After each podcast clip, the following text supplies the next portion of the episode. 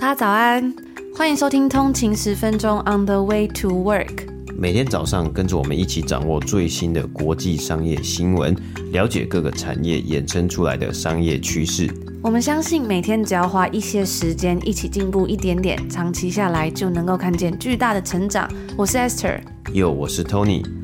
让我们一起在通勤的路上前往世界。家早安，今天是二月二十号，星期一，欢迎回来通勤十分钟。大家早安。那这个礼拜呢，在加拿大其实是 Family Day 的 Long Weekend，就算是一个家庭日吧。好像在美国呢，这个礼拜也是一个 Long Weekend 长周末。所以通常长周末呢，好像就是就可能礼拜一放假，或者是礼拜五放假，然后这个周末就变成三天，我们就叫长周末，就多一天的假期呢，就开心一点点嘛，因为有连假。所以我们今天出门的时候呢，就看到哎、欸，外面还蛮多，就是感觉是一家人一起出门走走，感觉还不错。就是今天天气其实蛮暖的，我们这边呢有五度左右，就是算是一个很暖和的天气了。嗯，而且有有出一点点太阳，所以大家可能比较愿意走出走出家门。那今天是二月二十十号了嘛，然后二月只有二十八天嘛，所以呢，等于说二月也即将快要过完了。不知道大家在今年新年新希望的时候所许下的这些目标呢，有没有开始实践了？那我自己最近开启了每天跑步的计划，目前呢是坚持了大概三个多礼拜了，我觉得还蛮明显，感觉到自己身体有变得比较有精神、比较有体力的感觉。那在《轻松驾驭意志力》的这本书里面的第七章节里面，他有提到的一个算是提升意志力的小妙招，就觉得来跟大家分享一下。里面他有讲到说，研究显示呢，想象未来的自己能够提升现在的意志力。一项实验要求平常懒得运动的人，想象期望中未来的自己，这个自己呢会规律。运动，而且身体健康、朝气蓬勃，他们也可以想象自己担心的未来。那那个未来的自己呢，可能是毫无生气、浑身病痛的。但是呢，这两种想象都能够让人动起来。而且呢，两个月之后，他们的运动频率呢，也高于没有想象未来自我的对照组。那我觉得这对我来说呢，算是一个还蛮不错的方式。有时候我想要赖床啊，不想去运动的时候，我就会开始想象十年后的自己。呃，希望未来自己呢，可能是比较偏向那一个朝气蓬勃，而且充满干劲的，或者是呢，我觉得有时候在我自己想要吃宵夜的时候啊，想要吃一些素食的时候呢，我就会开始想象一下，嗯，可能是五年后或十年后的自己，我希望他是一个呃身体健康的感觉。那我们在这一个月的抽书活动里面问到这个问题嘛，就是大家在一天中哪一个时候最有自制力？有一个通勤族就说，他每天的自制力就是约束自己一定要维持体态，不管是饮食控制啊，还是呃运动健身，希望自己维持自己喜欢的样子。我觉得也是一个非常棒的事情啊。然后我看到有蛮多的通勤族呢，在回答这个自制力的问题，很多都是跟比如说健身啊，或者是健康饮食有关。像我通勤族就说，每天下课之后用健身 APP 健身的时候，觉得自己是最有自制力的。而且呢，通常运动之后啊，也会心情很好，有动力，有自制力做其他的事情。那如果大家之后就会可以看这个轻松驾驭意志力里面呢，就有讲到，其实呃，这个跟身体的健康还有你身体的状态，就是你自制力能够有多少，其实跟你身体。状态是很有相关的。另外，我还有看有一个通勤族呢，他是说啊，每天十点以前洗澡，然后十一点半以前躺到床上，最有自制力的时刻，看着自己不再报复性熬夜和充足的睡眠呢，让皮肤越来越亮。很感谢自己，我真棒。那我看到这个留言，我觉得也是非常的开心啊。看到这一次的抽书活动呢，大家都非常踊跃的来参加。那也在昨天星期天的时候，呃，圆满结束了。那我们在这几天呢，尽快抽出这十本要送给大家的书。然后一起期待我们下一次也是一样很精彩的好书抽奖活动。那天要跟大家分享第一个新闻呢，就是 Crocs 洞洞鞋啊，不知道大家有没有买过这个鞋子，或是你有没有穿过 Crocs 的鞋子？那最近呢，Crocs 公布了他们的上一季度的财报，迎来了创纪录的表现。他们在上个礼拜公布最新财报之后呢，股价跟着上涨了七个百分比。那在去年的时候呢，该公司其实就已经表示过，他们当时啊是迎来了史上表现最佳的一年。那今年呢，他们又在就是 继去年这样宣布之后，又再度创下了更好的记录，而且是连续五年呢达成双位数的增长。在上一季之中呢，营收是增长了六十一个百分比，来到将近要十亿美金了。那该公司的市值呢也增长到了八十亿美金。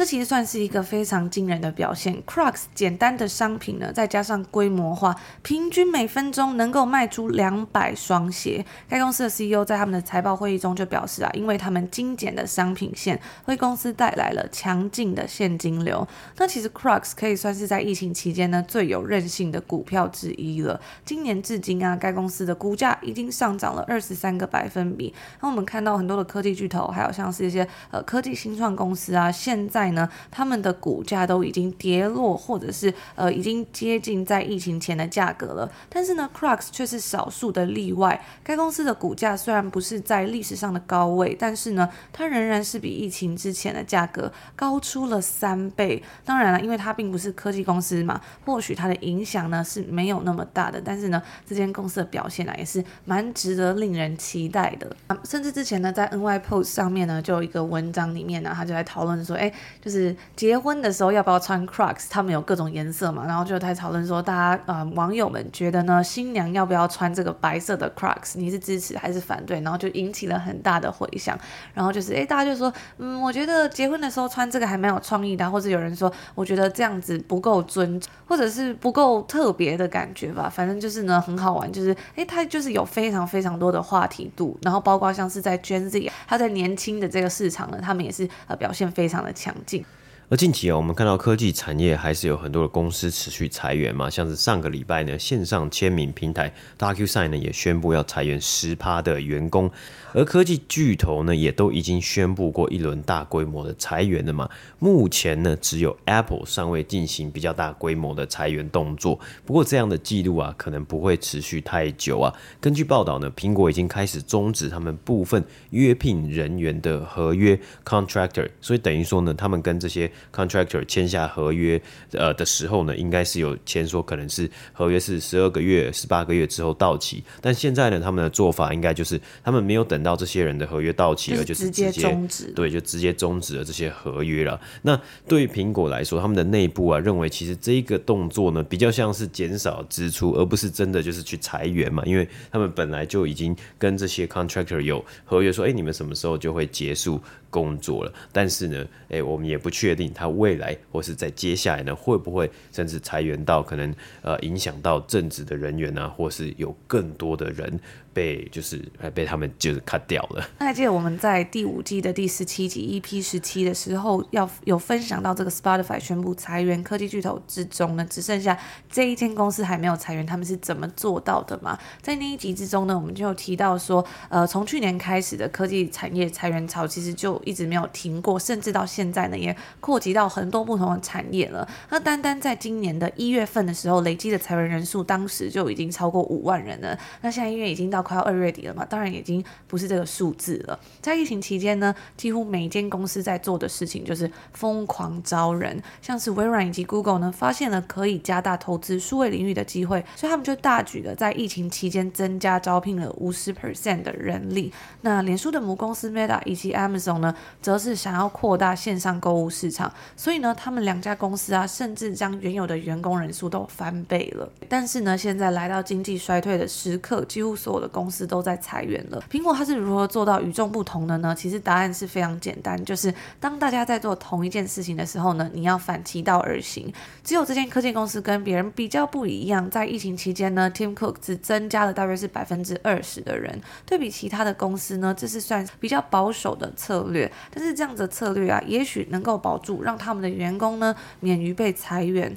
除此之外呢，在早前一份提交给美国证券交易委员会的文件之中，就显示了苹果的 CEO Tim Cook 在二零二三年度的薪资呢将会裁减百分之四十，来到四千九百万美金。那文件中呢也显示啊，这是 Tim Cook 他自己提出来的要求，然后让股东来投票决定。那如果大家有兴趣的话呢，也可以到我们的 EP 十七第五季的 EP 十七去收听完整的这个。集数，我们现在在二月底之前呢，在 Apple Podcast 还有一个月的免费试听哦，所以已经剩下应该是大概一个半礼拜左右啊。所以时间也不多了，大家如果有兴趣的话，记得要在二月底以前赶快开启免费试听哦。那之后呢，这个一个月免费试听结束之后，就会回归到原本的两个礼拜免费试听了，应该是我们在今年之中最大的优惠活动了。那除此之外呢，现在订阅一年还有七六折的优惠，本来订阅一年是七千多块，现在七六折只要五千多块，所以大家如果有兴趣，千万不要错过这个优惠了。嗯，那下一则新闻呢，我们要提到特斯拉。特斯拉在上周呢，他们宣布了将要召回三十六万台配有全自动辅助驾驶，就是我们俗称的 FSD 或是 Full Self Driving 系统的车辆。那预计啊，他们要透过线上系统更新来解决这个系统呢，在十字路口以及面对车速限制等状况的回应啊。那目前应该主要就是在呃，对于北美或者说美国市场的车主啊，那这样的举动呢，也主要是出。出自于美国安全的监管单位，他们持续对于特斯拉还有它的呃旗下的这个全自动辅助驾驶的系统进行调查，并提出啊，对于特斯拉的系统在特定的路况的反应有一些担忧啊。而特斯拉的 CEO Elon Musk 呢，在上周他也提到了，他有可能在今年底，也就是二零二三年底呢，找到为 Twitter 找到新的 CEO 人选呢、啊？那 Elon Musk 在买下 Twitter 之后呢，是持续的担任，算是应该算是接管了 Twitter 这间公司来去领导 Twitter 嘛？那现在其实身兼数职啊，有非常多的职位，非常多的事情。那在 Twitter 之中呢，Elon Musk 也是大幅度的改革。它包括了像是他希望减少支出，并且呢寻找可以让 Twitter 财务表现更稳定的方式啊。那其实也有投资人呢，当然希望说 Twitter 呃 Elon Musk 在处理完 Twitter 的事情之后呢，可以把更多的注意力呢放回到特斯拉上面嘛。那 Elon Musk 当然他最主要的目标就是在呃 Twitter 它的财务架构还有财务状况可以稳定之后呢，找到新的 Twitter CEO。那我们也看到了，在一月甚至到今年至今啊，特斯拉的股票呢真的是。这个股价啊，真的涨得非常非常的凶猛，应该有涨超过一百 percent 嘛。那也有根据看到很多的数据啊，其实在今年呢，很多的金额或是特别是散户投资人的资金呢。最大宗啊，就是流入了特斯拉的股票，就购买去购买特斯拉的股票。那当然，在榜上有名，还有其他我们也非常耳熟能详的股票啊，像是 Apple 啊，或是 Amazon 啊，也都是让很多的呃，比如说散户投资人呢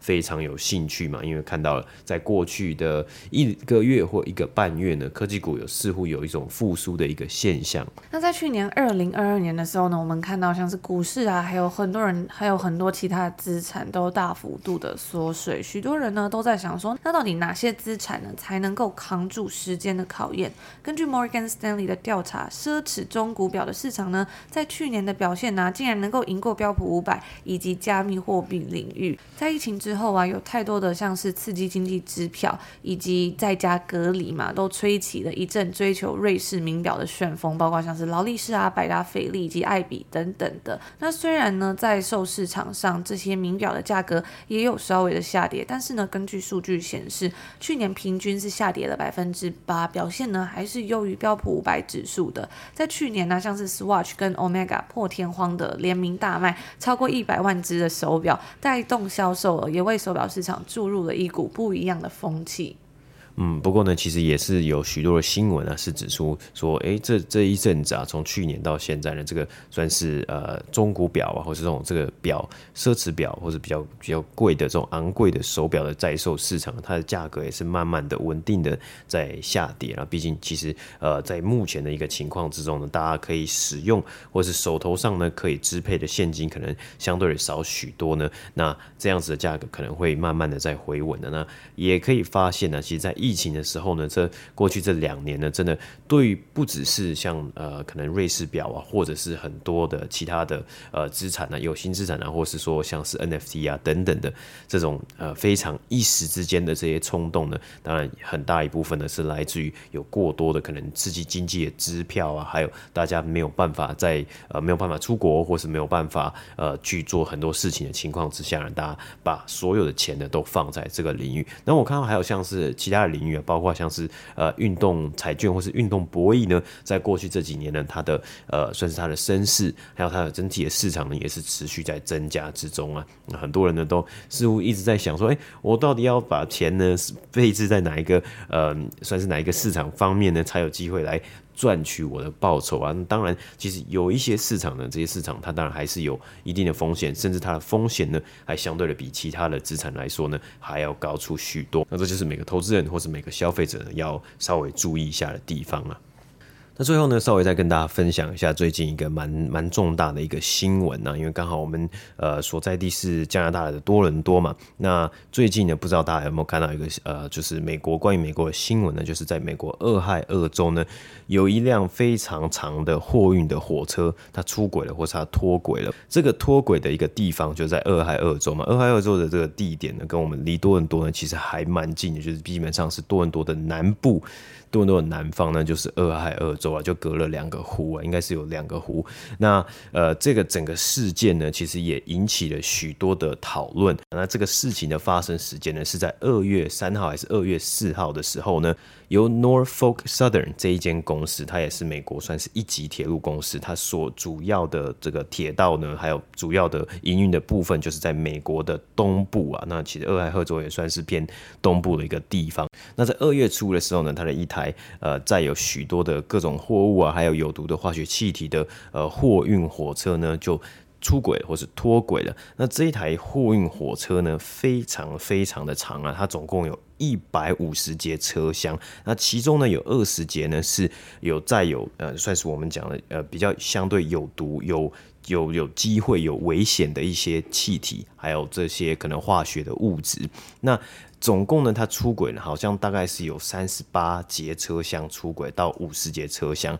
那其中呢，有好几节呢受到影响，它里面有个气体叫做 vinyl chloride。那因为呢，他们当局啊，他们因为出轨了嘛，然后大家如果去呃网络上找，可以找到这个，算是可以找到这个图片啊，非常的。夸张啊，就是整个整个就是所有的车厢都挤在一起啊，然后它基本上都是有就是有有有算是有烧着火这个现象了。那其中一个他们做的决定啊，在二月初的时候做的决定，是因为他们怕呢，因为出轨，然后呃这些车厢里面这些气体有可能呢会发生爆炸，那会造成更庞大的损失，所以他们就利用了人工刻意的呢去将其中几节车厢的 vinyl chloride 这个气体呢就把它排放出去了。那当然排。放出去之后呢，还是有引起就是呃一些就是着火的现象，所以当地的居民啊，在那个时候呢，就看到非常大的浓烟啊，很恐怖啊。有的居民还就是形容啊，说他觉得好像这好像是俄亥俄州的车诺比事件。那因为有这样子的比较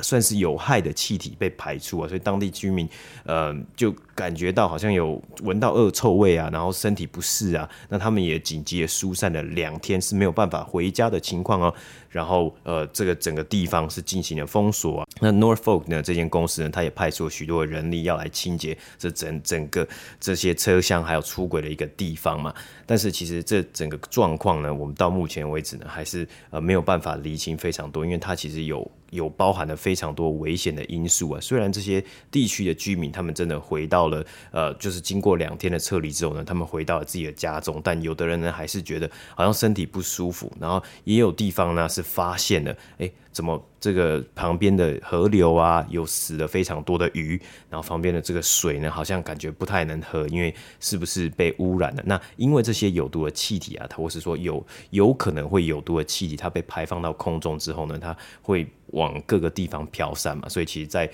呃多伦多这边呢，也蛮多人，或是蛮多呃可能媒体啊，或是蛮多的呃社群啊，开始在讨论说有没有。机会，或是有没有可能会会会影响到这个更广大的、更广大范围的所有的居住的居民？那所以啊，其实这一次的事件呢、也有很多人他们在讲说，诶，美国啊，还有美国的这个媒体没有尽尽责的，就是尽量的报道，因为在过去的几个礼拜，好像很大的新闻啊，就是美国在射一些呃，比如说来中来自中国的间谍。气球啊，还有一些呃不明的飞行物体啊等等的嘛。那因为呢，其实这一次的事件真的是还蛮还影响到蛮多。其实稍微可以讲一下，因为 Norfolk Southern 它也是一间呃很庞大的铁路公司，它也有上市。那通常我们之前在讲到，比如说在投资美国股市之中呢，有一群投资人呢、啊，他非常喜欢投资资铁路公司，因为它可以带来稳定的获利，而且它其实呢，这些一级的铁路公司，他们现在所拥有的可能业务范围啊，是非常的稳定啊，它的整个业务，然后它的成长其实有机会来继续去成长的。但是这一次的事件呢，其实也带到了许多的呃，可能需要重新来讨论很多的议题啊，因为。包括了在这一次有一百五十节车厢，这是一个非常夸张的一个长度啊！一百五十节车厢呢，它的总长度呢几乎已经是三公里了。然后在这一次的事件之中呢，这个。驾驶这个算是呃，这个货运火车上面的工作人员好像只有三个人，其中就是一个列车长，还有一个是呃，这个算是实习列车长，那另外一个呢是他的工程师啊。那基本上呢，如果你去想想看，这个三个人只有三个工作人员，如果在所有任何一台车厢有发生什么问题啊，这么长的一个火车，它是很难直接去肉眼或是很难去观察到的。那根据目前初步的调查呢，是好像有其中一节车厢它的的轮轴有出现呃，这就是算是有故障，所以也导致整个有三十快五十节车厢就是出轨或是脱轨。那这样子的事件呢，其实也引起了许多的关注啊。对于呢，其实在过去几年呢，这些美国。呃，铁路公司呢，可以大家因为这些都是上市公司，大家也可以去看他们的财报啊，他们的呃获利啊，还有他们的成长呢，是持续获利的成长是持续在往上之中的。那其中一个非常大的一个改变呢，就是这些公司他们是逐步的在减少他们的支出，其中一个支出呢，就是人力的支出，还有他们要节节省成本。所以在去年的时候呢，有一个非常大的消息，就是美国的铁路工会呢，他们曾经几乎一度要罢工，因为呢，他们认为。啊，最新的这些制度啊，包括了很多的制度是没有办法让这些员工好好的得到休息的，甚至连当时有一个非常大的一个议题，就是他们希望可以争取到七天的带薪的呃病假，连这种这这样子七天的一个假期呢都没有办法去呃争取到，因为这些铁路公司呢，他们希望来降低。很多他们的成本，所以他们已经砍了非常多的人力了，然后只剩下非常的少的人呢来去雇这么多的呃火车，或是说像这么大一辆一百五十节车厢的货运火车啊。其实大家如果可以想象的话呢，有一个补充资料，大家可以就是可以比较有 picture，比较有画面呢，就是大家不知道有没有看过丹佐华盛顿他所演的二零一零年的电影叫做《刹不住》。那这个电影里面的事件呢，其实是改编为真实事件。那这个真实事件在在二零零一年的时候发生的，那时候是呃 CSX 的一个火车，也是。货运火车，然后它因为人为的疏失，所以变成了一个无人驾驶的火车，然后高速的行驶嘛。那当时的这台火车呢，它其实总长度呢只有四十七节车厢，上面呢有大概是也是二十节车厢，里面有呃有毒的、有可能有危险的化学物质以及化学气体，所以这个设置呢非常像这一次的呃这一次整体的事件的这个货车主角出轨的货车主角，但是这个长度呢已经是在二零零一年的时候的三倍了，当时只有四十七节车厢啊。那这一次呢，是当然他没有撞到呃，可能是镇啊某某个小镇或怎么样，但是这样子的一个呃爆炸或是这样子的一个事件发生呢，也呃引来了非常多的质疑。虽然目前呢，好像这个健康的疑虑呢，这些呃俄亥俄州的政府啊，还有相关单位是认为没有健康的疑虑，可是呢，其实后后续。包括 Norfolk Southern 还有其他的公司要怎么样来去处理呢？我觉得是值得去观察一下。那也可以让大家知道说，其实有时候在投资这些呃公司的时候呢，当然我们很容易，我们很容易会想要看它的可能获利成长啊、营收表现啊，或它能不能呢好好的去减低它的成本，然后增加可能它股票回购的金额啊，或是增加它股息的金额啊。但是呢，它呃。直接去影响到的，也会有机会去影响到可能环境的影响啊，或是呢造成他们员工呃安全上的一个疑虑啊，比如说他们的高工时啊，然后增加他们的压力，也有可能去导致这一次出轨或者脱轨的一个状况。但是这一次的目前的这些情况呢，因为整个事件是二月初才发生的，所以很多的调查以及很多的研究呢，都还是一个初步的报告啊。接下来应该还会有更多的调查，很多人也希望说有更多更完整的调查以及。这间公司它提供更完整完善的呃就是清理啊，还有配套的措施给当地的居民。那以上呢就是今天我们礼拜一呢要跟大家分享的所有内容啦。那如果大家想要了解更多的话呢，也欢迎可以追踪我们的 IG 账号 on 的一个底线 way to work。我们就在这边祝福大家今天星期一有一个愉快的开始，美好的一天。我们就明天见喽！明天见，拜拜。拜拜。